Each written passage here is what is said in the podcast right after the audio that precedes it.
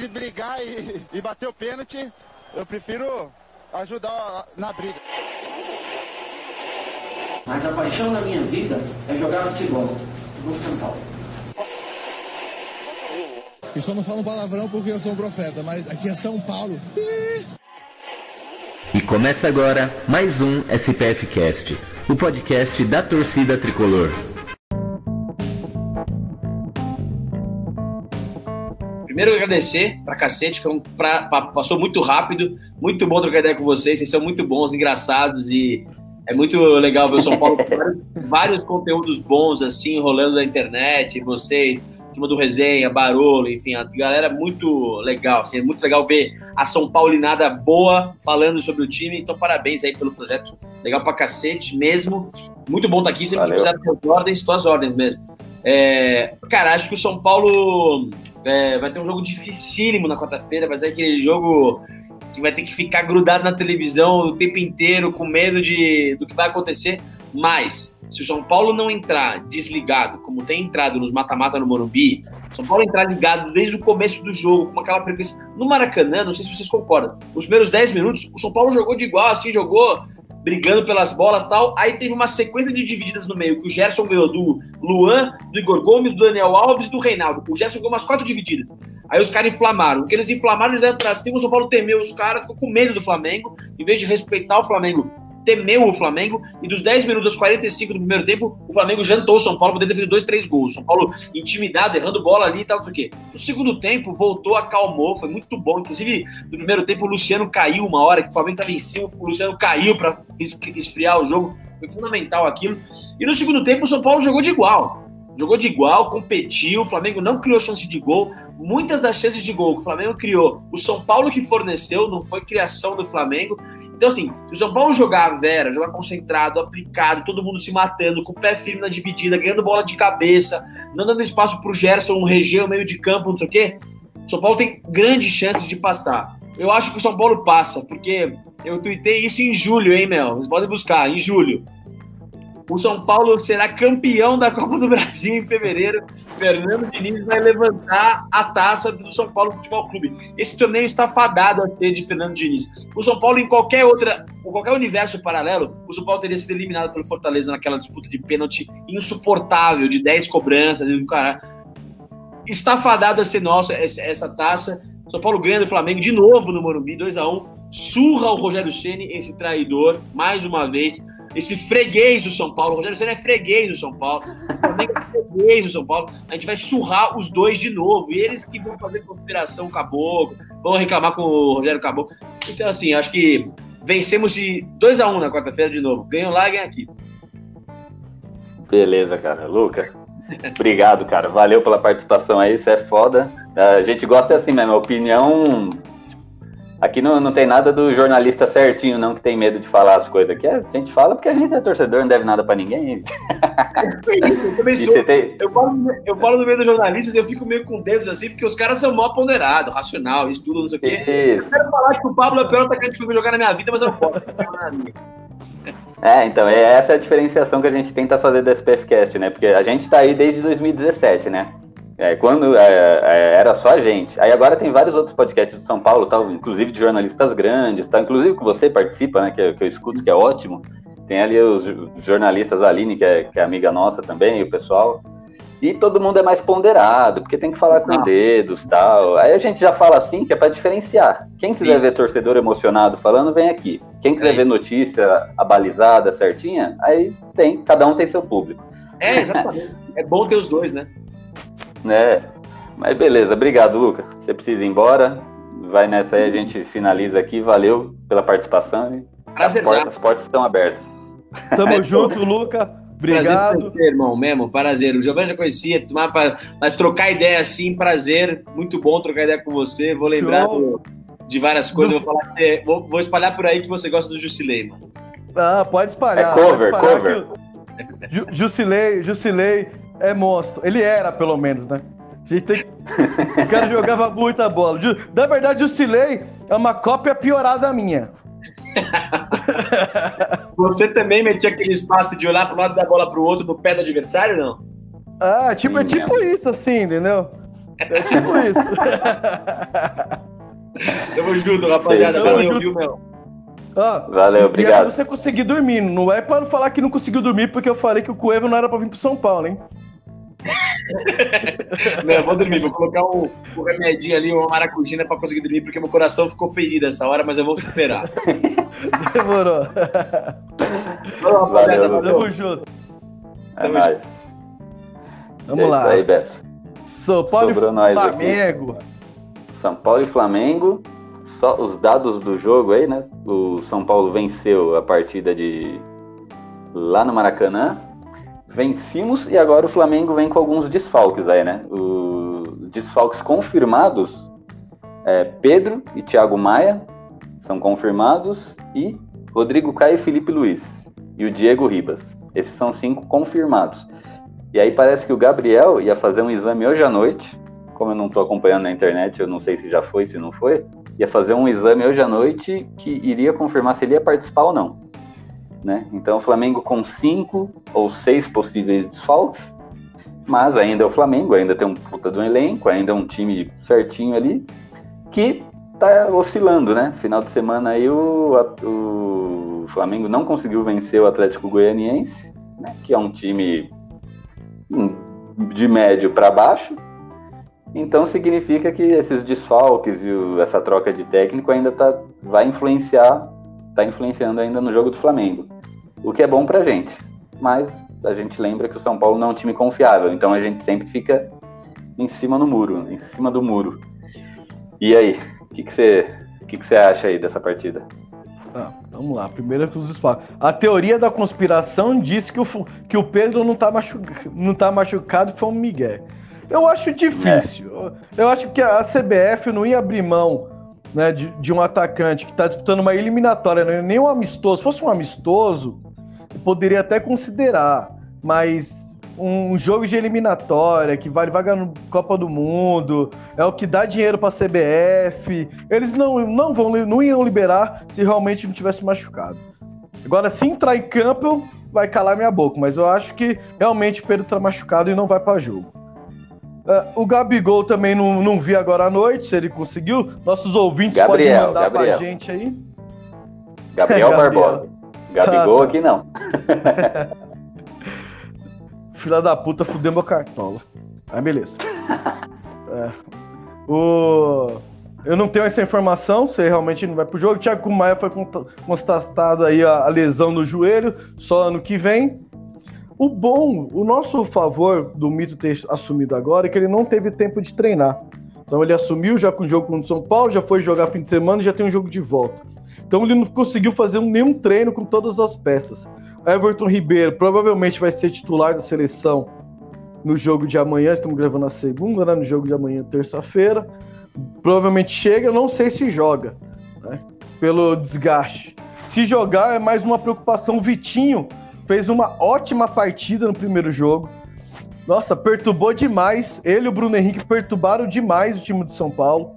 Acho que o São Paulo tem que en- entrar em campo com sangue nos olhos, igual o Luca falou, tem que entrar para dividir todas as bolas, tem que tentar tirar o máximo de espaço, não pode deixar o Gerson à vontade. Se o Everton Ribeiro jogar, tem que colar um nele.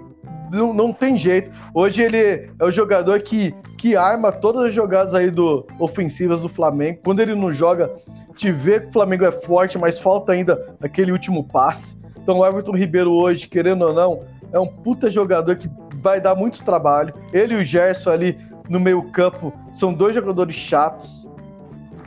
O, o São Paulo tem que entrar sabendo que quem tem a obrigação de ganhar é o Flamengo. O Flamengo que tem o melhor elenco, melhor investimento, é o atual campeão brasileiro, Libertadores e tudo que eles ganharam lá.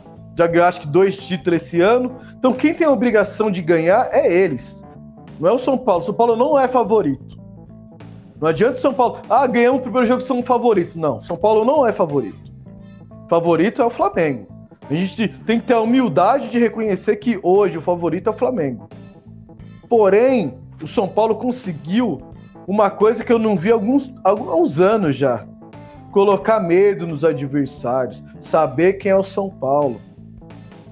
Os caras estão fazendo tudo o que estão fazendo aí, ó. Ah, é pedidinho pra CBF, teoria da conspiração, tá tudo a favor do São Paulo. Por quê? São Paulo colocou medo neles. Eles estão com medo do São Paulo. Igual nosso São Paulo, a gente tá com medo do jogo. Não é de falar que a gente não tá com frio na barriga do jogo. Lógico que tá. A gente sabe do, do poder do time do Flamengo. Só que fazia uns anos que ninguém respeitava nós. Todo mundo vai pegar os Paulo, pá, vamos passar o carro no São Paulo. E mudou, esse ano mudou. A gente tá mostrando aí, ó, o São Paulo tá aí. A gente tem camisa, a gente tem tradição. Então vai ter que respeitar a gente. Então os caras estão com medo de nós, sabe o peso da nossa camisa? Eles estão com medo. Aí estão fazendo tudo essa, esse monte de intriguinha. Que faça, velho. Quarta-feira a gente vai ganhar de novo, vai ser 2x1 de novo, velho. É, é sangue no olho. Se os jogadores estiver com o mesmo ano, a mesma vontade que eu tô de ganhar do Flamengo, velho, ia falar que ia ser 4x0. Se tivesse com a mesma gana aqui, ia ser 4x0, mas a gente tem que ser um pouco realista também, não só emoção. Então vai ser 2x1 pro São Paulo aí. Hum, vamos, vai ser aquele jogo brigado. Eu acho que o primeiro tempo vai acabar 0 a 0 os gols vai ser no segundo tempo, aquele sofrimento.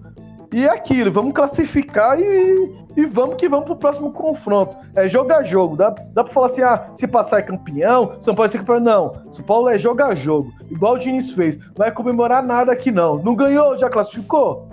Não classificou, vai comemorar o quê? Vai comemorar se classificar.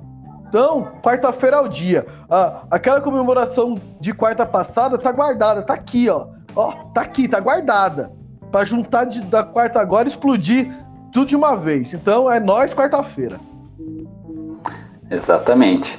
E a gente tem, é igual você falou, concordo plenamente. O Flamengo, ele é favorito, mas assim como ele era também no primeiro jogo, né?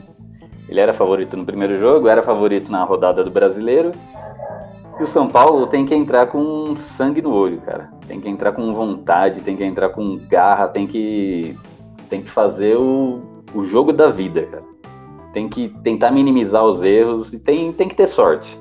Tem que ser sorte. O time que quer ser campeão tem que ter sorte também, tem que, tem que a bola bater na trave, bater nas costas do goleiro e entrar, porque é isso, cara. E a gente teve competência e teve sorte também, né? O Volpe pegando dois pênaltis, competência né? O, a galera do Flamengo, lá no primeiro tempo do, do primeiro jogo, perdendo um monte de gol, sorte. A gente teve, teve muita coisa a favor. E tem que ter tudo isso, e tem que ter tudo isso nesse jogo. Não pode se amedrontar, porque se o Flamengo vier para cima, e se o Flamengo tiver inspirado, cara, é complicado. Ainda no tem primeiro jogo eles tivessem... que eu esqueci, né? É, ele também. Se o Flamengo tivesse inspirado no primeiro jogo, o São Paulo podia ter se complicado. Eles perderam umas chances ali terríveis, né? Que normalmente eles não costumam perder. Que o ano passado eles jamais perderiam aquelas chances. O Flamengo já teria passado no primeiro jogo, se fosse o ano passado, contra o São Paulo. Ia fazer igual fez com o Grêmio. Exatamente. Então, vamos lá. Se o São Paulo entrar ligado, se o Flamengo. O Flamengo ainda não tá essas coisas, mas ainda tá é o Flamengo. Né? O Flamengo desarrumado, ainda querendo ou não, é um, é um, um pouco a mais ainda que o São Paulo. Né?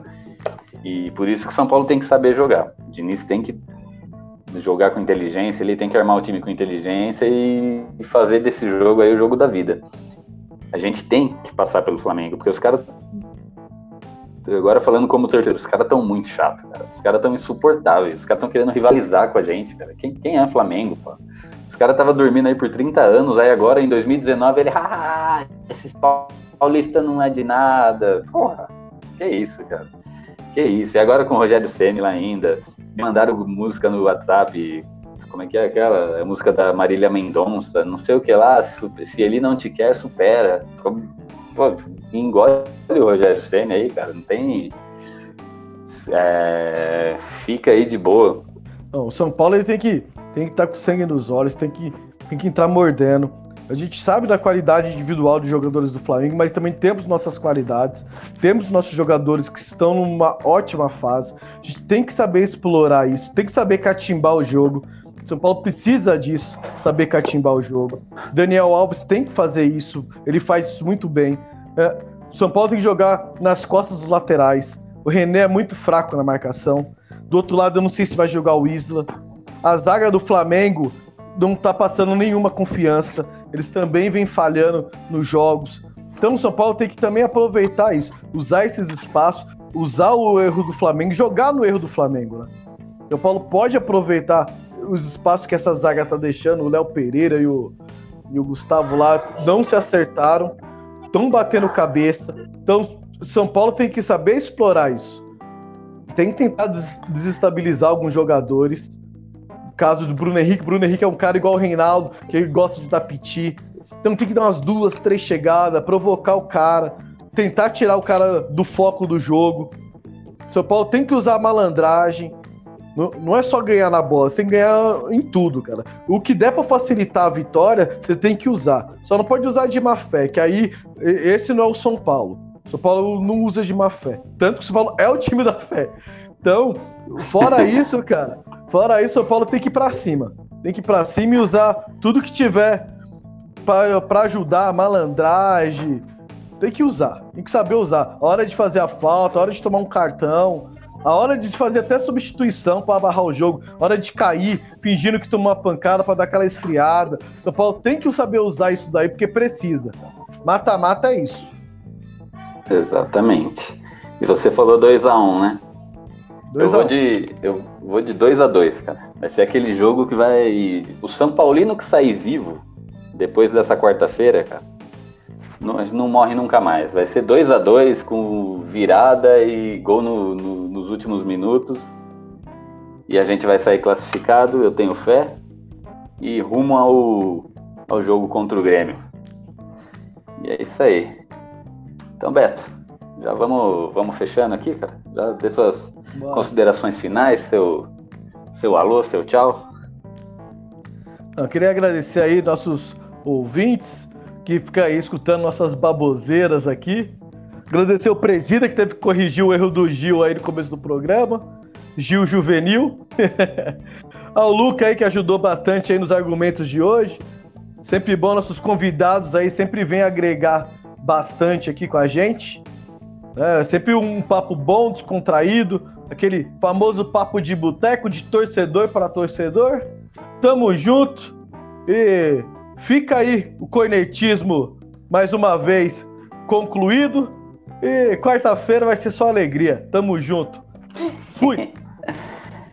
e é isso aí. E hoje um programa bem descontraído, muito bom, com o Luca participando com a gente aqui. Queria agradecer ele, já agradeci pessoalmente, pessoalmente via internet, né? Mas deixar aqui o agradecimento final. Valeu, Beto, valeu quem acompanhou ao vivo, valeu quem tá escutando via podcast essa semana aí vai achar estranho um programa aí caindo no feed, né? A Cueva, não sei o que, não sei o que lá. Vamos ver o título que eu vou dar. Cueva é um de nós. Vai ser o título do programa. o pessoal foi vai um achar estranho, mas na hora que eu vi vai entender. É, né? é bom a gente ter um bate-papo. Cueva aqui. é ou foi um de nós? é, exatamente. É bom a gente ter um papo assim fora da, da atualidade, assim, que é legal, é, é bacana. E é isso aí. Então, agradecendo todo mundo. Então, semana que vem a gente tá aí. Opa, semana que vem não. Quinta-feira teremos um expressinho aí, né? Após esse, após a classificação do São Paulo, empate de 2 a 2. E é nós. Então, falou torcida tricolor e até a